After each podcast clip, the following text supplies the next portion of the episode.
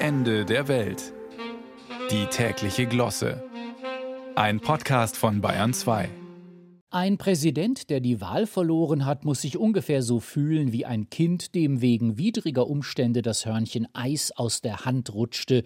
Und genau so schaut Donald Trump auf seinem Gefängnisfoto auch aus. Kein Wunder, hat er sich doch ein Leben lang für das Recht, Waffeln zu tragen, eingesetzt, und zwar auch welche mit mehreren Kugeln. Ein Gesicht zwischen Wutausbruch und Weinkrampf, abgestoßen von der Schlechtigkeit der Welt, erbost über sein Schicksal und wild entschlossen, die Wähler erst wieder lieb zu haben, wenn sie ihm eine doppelt so große Portion Eis kaufen, und zwar sofort. Anstehen wird er dafür sicher nicht. Ist er doch überzeugt, dass die Eisdielen dieser Welt ohne ihn gar keinen Sinn machen, weshalb er zumindest in Iowa Teile seines Wahlkampfs dorthin verlegte. Mit der Unterzeile Würden Sie diesem Mann einen Schwarzwaldbecher spendieren, macht das erkennungsdienstliche Trump-Bild also politisch erst richtig Sinn. Es muss ja nicht gleich der berühmte Satz des Plakatkünstlers Klaus Steg sein, der eine Zeichnung von Albrecht Dürers ausgemergelter alter Mutter mal untertitelte Würden Sie dieser Frau ein Zimmer vermieten?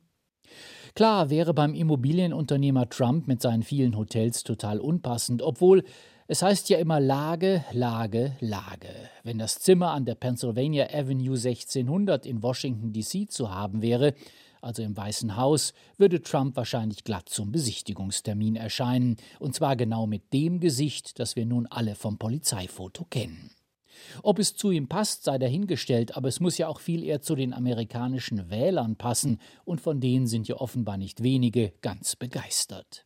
Entweder sie haben aus Unachtsamkeit selbst schon mal ein Eis verloren, sind Anhänger der Waffelnlobby oder gegen Papierbecher aus China, wie auch immer, sie beharren auf ihrem Recht auf schlechte Laune, die zwar noch nicht in der amerikanischen Verfassung verankert ist, aber bereits von der Mehrheit des obersten Gerichtshofs geteilt wird. Dafür hat Donald Trump bekanntlich während seiner Präsidentschaft gesorgt. Seitdem schaut er nicht mehr in den Spiegel, sondern in die Nachrichtenkanäle, wenn er morgens sein Gesicht aufsetzt. Dort wollen die Zuschauer schon lange nicht mehr wissen, ob seine Augen lügen können, sondern ob sie ein wasserdichtes Alibi haben. Seine Frisur spricht bekanntlich dagegen, der Rest des Körpers geht meist golfen. Vermutlich werden diese Teile demnächst vom Hauptverfahren abgetrennt und eigenständig mit dem Spendensammeln beginnen. Trump braucht sein Gesicht ja schon lange nicht mehr, um seine innerparteilichen Konkurrenten auf Abstand zu halten.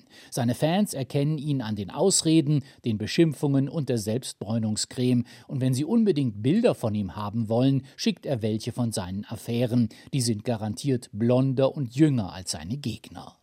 Das funktioniert bisher ganz gut und harmoniert bestens mit Polizeifotos. Wenn er sich jetzt auch noch eine Knastträne tätowieren lässt, könnte er bei allen weiteren Wahlkampfauftritten vielleicht nicht nur die Frisur, sondern sogar die Krawatte weglassen.